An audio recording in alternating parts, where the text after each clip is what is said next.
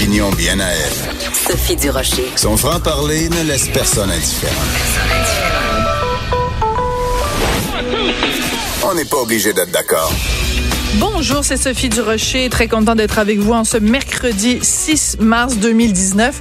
Hey, une petite journée tranquille dans les nouvelles. Il se passe rien. Oh non, voilà. Il y a juste le directeur général de la Sûreté du Québec qui est suspendu. Il y a juste un témoin clé dans l'histoire SNC-Lévalin qui témoigne à Ottawa. Ah, bon, non, petite journée tranquille, pas grand-chose. Non, non. Vous savez, nous, les journalistes, on est un petit peu des vautours. Quand il se passe des choses dans l'actualité, on se, on se frotte un peu euh, les mains parce que c'est de la bonne, de la bonne matière pour nous. Alors, vous allez voir, on va parler de toutes sortes de sujets intéressants au cours de l'émission. Cette émission, donc, qui s'appelle On n'est pas obligé d'être d'accord, mais dans ce cas-ci, mon premier invité, à moins de grandes surprises, on est pas mal d'accord ensemble. Euh, si vous côtoyez l'émission depuis depuis ses tout débuts au mois d'octobre, ou si vous m'avez suivi un petit peu euh, dans mes différentes chroniques et ou blogs euh, sur le site du Journal de Montréal, vous savez ma position sur euh, la laïcité. Je suis tout à fait pro laïcité et pas une laïcité avec euh, des adjectifs. Hein? La laïcité inclusive, ça veut strictement rien dire. Soit on est laïque, soit on l'est pas. C'est comme euh, être enceinte, on est enceinte ou on l'est pas, là on l'est pas à moitié. Et donc j'étais très très très contente ce matin en lisant euh, le compétiteur, en lisant la presse, parce qu'il y avait une lettre ouverte d'André Lamoureux qui est politologue à l'université du Québec à Montréal, qui euh, défend la laïcité et qui dit que l'idée d'une clause grand-père, par exemple, concernant euh, l'interdiction du port de signes religieux pour le corps enseignant dans les écoles publiques, la clause grand-père ce serait pas une bonne idée parce que ça créerait double standard. Donc il y aurait comme deux classes de professeurs donc deux classes de citoyens. Alors, on en parle tout de suite avec André Lamoureux. Bonjour, Monsieur Lamoureux. Bonjour, Madame Durocher. Euh, je vous dis euh, d'emblée, je pensais pas un jour être d'accord avec un professeur euh, politologue à l'Université du Québec à Montréal. Donc, on va marquer la journée du 6 mars d'une croix blanche dans, dans le calendrier. Point de vue minoritaire, mais il, il existe quand même à l'UQAM, ce point de vue. Ouais. ah oui, c'est ça. Vous devez vous sentir tout seul des fois à l'UQAM, non? Parfois, parfois. Parfois. parfois ben vous en, quand vous allez être triste la prochaine fois que vous vous sentez tout seul à l'UCAM, appelez-moi, puis je vais vous réconforter, puis je vais vous bercer, puis je vais vous consoler en vous disant mais non André, tu n'es pas tout seul. Alors, écoutez, revenons à cette lettre euh, que vous avez euh, publiée dans les journaux donc ce matin. Euh, pourquoi considérez-vous que l'idée d'une clause grand-père, euh, d'une clause orphelin, que c'est une mauvaise idée concernant les signes religieux ostentatoires? Ben, mon idée, là, est d'abord le, le, principe que j'ai, moi, c'est que quand on applique des choses comme ça, on, on le fait de façon universelle, Mhm. parce que sinon, si on le fait pas comme ça, de cette, cette manière-là, on tombe dans toutes sortes de, de détours, et, etc. Et la clause grand-père est un de ces détours dans lesquels il faut pas tomber, parce que souvent on se dit bon, euh, ce qu'on ce qu'on voudrait faire, c'est respecter euh, les privilèges religieux des gens qui portent des, déjà des signes. Mais le problème, c'est que quand, lorsqu'on parle de laïcité, le premier principe qui est fondamental puis qui est incontournable, c'est la, liber- la protection de la liberté de conscience euh, en général des citoyens lorsqu'on parle des organismes publics. Mais en premier lieu, le premier lieu de la laïcité, c'est toujours l'école. Mm. Euh, que, que ça, que, on, je ne veux pas faire l'histoire de la Tunisie, euh, de la Turquie ou quoi que ce soit, ou même la Suisse, la France, là, on ne fera pas ça, mais l'école est le premier lieu et la protection de la liberté de conscience, c'est le premier principe fondamental. L'école n'est pas là pour protéger les privilèges religieux des personnes qui veulent offrir un service enseigné, mais bien pour protéger d'abord et avant tout la liberté de conscience des enfants. Oui, mais Monsieur Lamoureux, moi je dis souvent, puis je le dis à Christian Rioux, puis je le dis à d'autres, je pense qu'au Québec on a un problème fondamental de compréhension de ce qu'est la laïcité. Pourtant, ça fait des mois et des années qu'on en parle, mais je pense qu'on aurait besoin collectivement d'un bon cours de laïcité 101. Oui, ouais.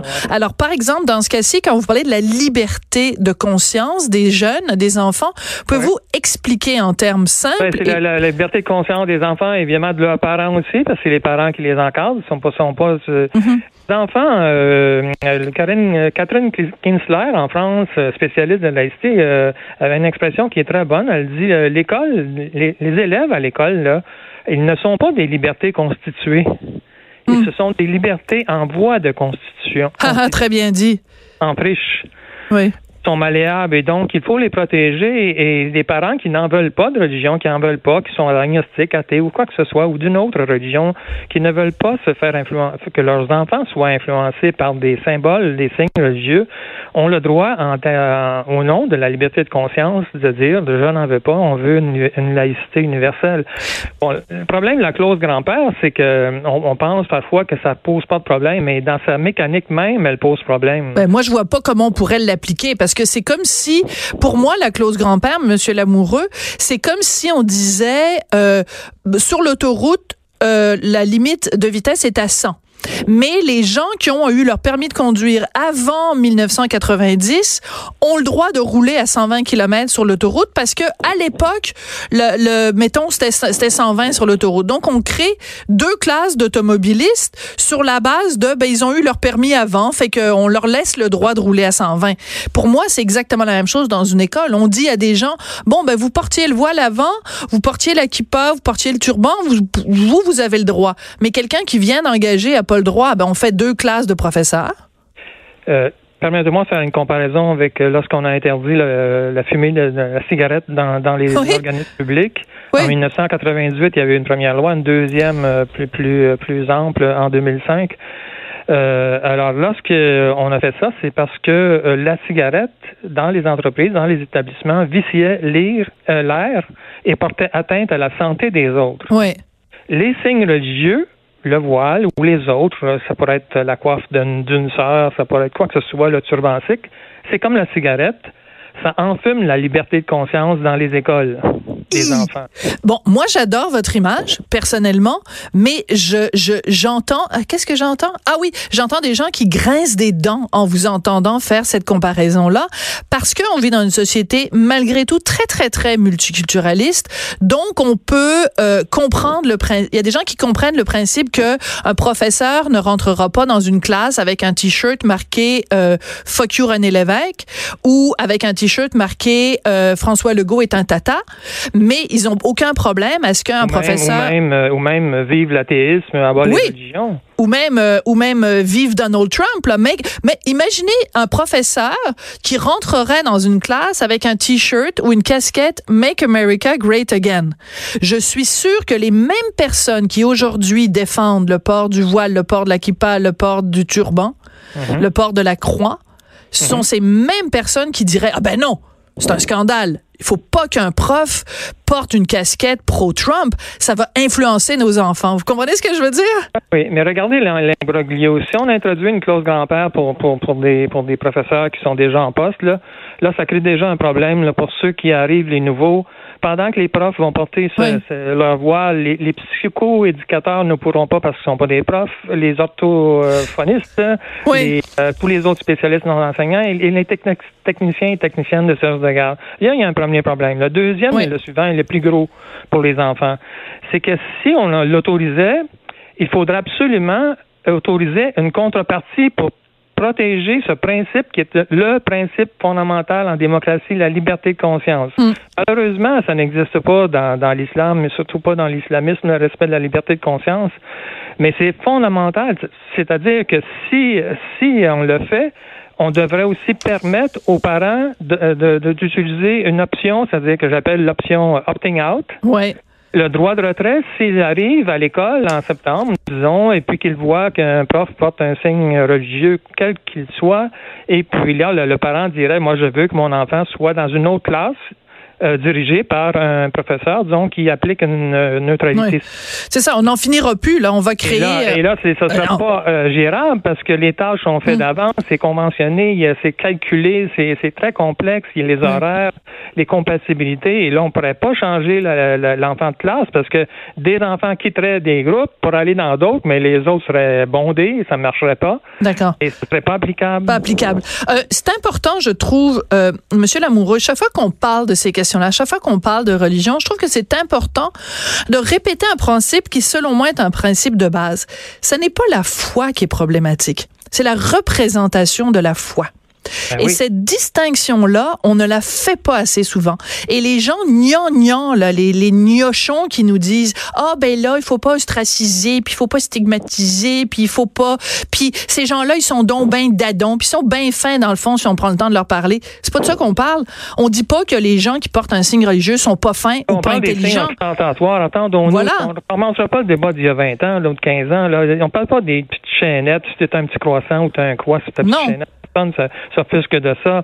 Mais lorsque c'est le turban sikh, lorsque c'est le voile islamique, bon, ça, ça pourrait être la coiffe des sages, la soutane. Écoutez, jeune, j'ai vu que ça, les soutanes. Mais oui. Dans les écoles, C'était pas anodin, la soutane, On n'en pouvait plus, on n'en pouvait plus. Hum. Même moi, moi, je suis joué au hockey, là, puis mon coach de hockey, il faisait les entraînements avec une Êtes-vous sérieux? Sérieux, là. C'est un, un, jésuite, mais qui jouait bien au hockey, mais qui faisait ça avec sa soutane. C'est très drôle. Mais, euh, mais c'est intéressant ah, parce que. Encore, mais parfois, mais je me dis, ça se fait pas à l'époque, comment est-ce qu'on était. Mais on a tout mis ça dehors. Oui. On a tout sorti ça. Et puis, euh, là, là c'est ça qui est important, c'est que il faut en, rester au principe fondamental et euh, il n'y a personne qui veut discriminer qui que ce soit et il faut, l'accepter, ce principe de liberté de conscience. En France, en 2004, tout le monde prévoyait une hécatombe dans les écoles. Rappelez ce qui s'est passé en 2004. Enfin, je vais le rappeler, si vous le permettez. C'est qu'on a interdit euh, chez les étudiants, les écoliers, le port du hijab.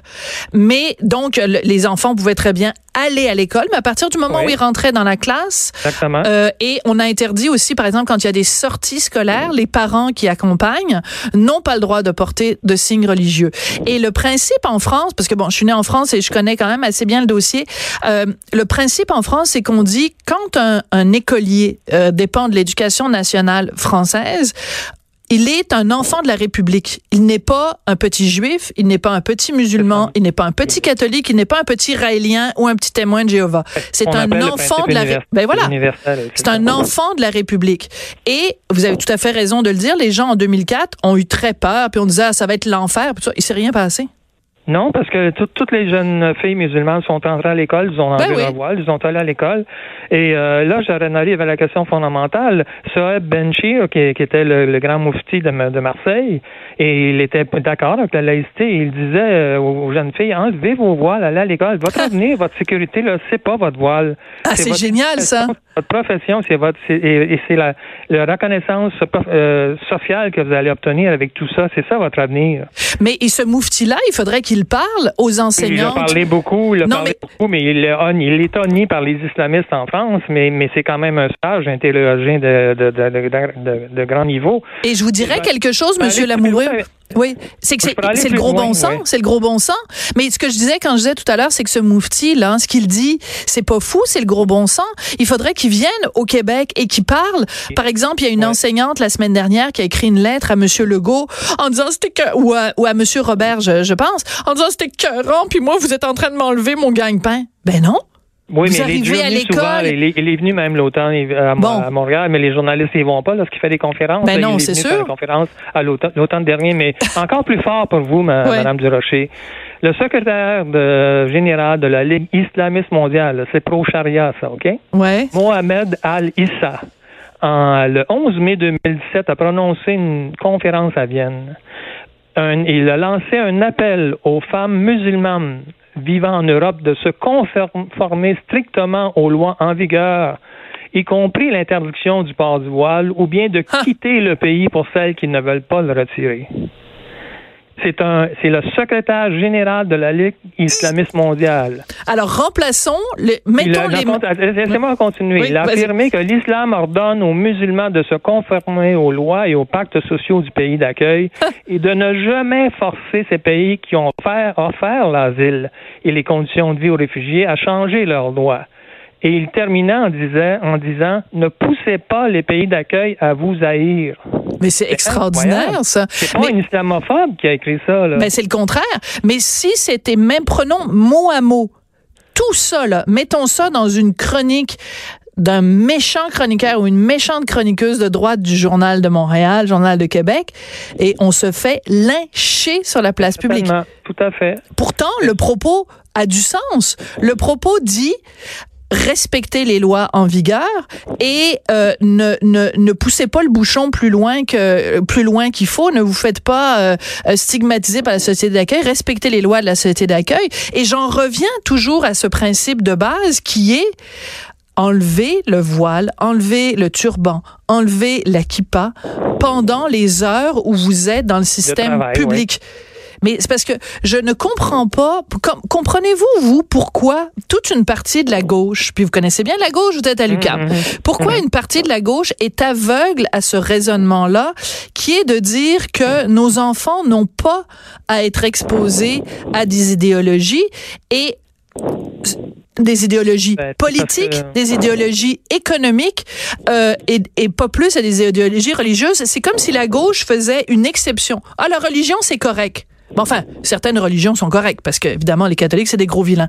Mais euh, comprenez-vous cette gauche-là? C'est le pacte, c'est le pacte du diable. C'est une vision manichéenne. Euh, comme l'islamisme s'attaque au fondement de la démocratie libérale des sociétés modernes, et comme euh, ah. le socialisme radical euh, veut renverser aussi la, la société capitaliste, euh, ben, ils font une, une, alliance objective, tout simplement. C'est ça l'explication fondamentale. C'est très bon, ça. Euh, et, et euh, à l'époque, on s'alliait avec Staline, qui était un dictateur. Aujourd'hui, bon, on s'allie avec l'islamisme qui, qui combat euh, vertement les, les, le modèle de la démocratie des sociétés libérales. Et c'est le même discours que, tiennent, que tient le, le, comment je dire ça, la gauche radicale à travers le monde. Pas simplement ici, c'est la même chose en Espagne, c'est la même chose euh, en France, c'est la même chose dans ouais. Hey, au party de Noël de professeurs dans le département de politique de l'UCAM, vous devez être, euh, je, je, sais pas, vous devez avoir le eggnog doit passer un peu un peu raide avec vos petits vos, ben, je, vos collègues. Je, n'y vais pas à l'UCAM, il n'y en a pas vraiment d'organiser des parties de Noël. C'est un peu plate. J'y vais avec mes anciens collègues de cégep avec qui j'ai beaucoup beaucoup de plaisir euh, chaque année. D'accord, d'accord. Où j'enseignais et puis moi je vais vous dire quand quand la, quand la question de la cigarette là est arrivée dans le cégep, j'étais coordonnateur je, dirigeais un département de 25-30 enseignants. Et il y a beaucoup de... On parle de questions euh, essentialistes. le, voile serait essentialiste, mais la cigarette, là, pour bien des gens, là, même, même un professeur qui est décédé et qui était mon ami, un psychologue aussi dans le département, il en faisait une question essentialiste. Là. Il ah disait, moi, je peux pas. Je peux, faut que je continue à fumer dans l'entreprise. Moi, je vais m'en aller. Là. Si vous me faites ça, je suis pas capable, de, je suis pas capable de subir une telle situation-là. Là. Qui est le même argument. Euh, puis finalement, ben, il est allé fumer dehors, puis il a continué à travailler au cégep. J'allais dire, il est pas mort, mais oui, il est mort pour pour ben, d'autres pour, d'autres raisons. mais, je veux revenir à votre texte, euh, Monsieur Lamoureux, parce qu'à un moment donné, vous parlez, vous faites un parallèle avec les syndicats, parce qu'on sait que justement dans le domaine de l'éducation, euh, les syndicats de professeurs donc défendent bec et ongle le principe. Ils sont tout à fait contre l'idée justement d'interdire euh, le, le, le, signe des ports, le, voyons, le signe des, des l'interdiction du port de signes religieux par le corps euh, enseignant. Ils sont contre. Mais vous, vous faites un parallèle. Je trouve ça très intéressant au moment où il fallait retirer justement les crucifix euh, dans les classes. Ben là, les syndicats, tout d'un coup, étaient, étaient à l'époque, ils étaient tout à fait d'accord avec ça parce qu'ils disaient ah ben là, c'est la liberté de conscience des enfants puis tout ça. Pourquoi le discours a changé pendant ces années-là? Ben, Je sais pas si vous vous rappelez, mais les années 80, euh, les années 70-80, euh, la, la, la, CEQ à l'époque, qui est aujourd'hui la CSQ, l'Alliance des professeurs de Montréal, était les premiers combattants de la laïcité là, lorsqu'on les gens se battaient pro-laïcité. Pro la laïcité, pour, pour la laïcité et contre le contrôle de l'Église. les gens se battaient contre la famille Palacio, le mouvement scolaire confessionnel, mm. euh, l'interdiction des cours de sexualité qu'on voulait imposer dans les écoles, l'interdiction de la contraception, on voulait pas mm. que ça soit discuté dans les écoles. Les syndicats se battaient euh, Bien sûr. et ongles pour la laïcité contre euh, l'intégrisme religieux catholique. Là. Et là, aujourd'hui, on fait l'inverse. C'est fou. C'est fou. Et c'est ce qui me fait dire, par exemple, euh, euh, pour reprendre une phrase célèbre, euh, c'est que moi, j'étais de gauche avant et je suis rendue à droite pas, pas, parce que j'ai changé, mais parce que la gauche a changé. Moi, ce principe-là de laïcité qui était défendu par la gauche, je l'ai encore, mais c'est juste que la gauche le défend plus, ce principe-là. C'est la gauche qui a changé. Ben, il y a des gens de gauche qui le défendent encore. Euh, je connais beaucoup de gens de mon entourage qui sont des gens de gauche, mais euh, des républicains de gauche, euh, Ouais. on pourrait dire sociodémocrates, républicains de on gauche. se fera un party. On se fera un party alors. Qui défendent la laïcité. Ouais.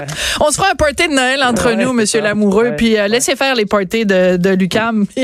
on fera, on fera des parties pro laïcité, puis ce sera un grand plaisir. Écoutez, Ben ça a été un charme de vous parler, vraiment. Ça a été très, très, très sympathique.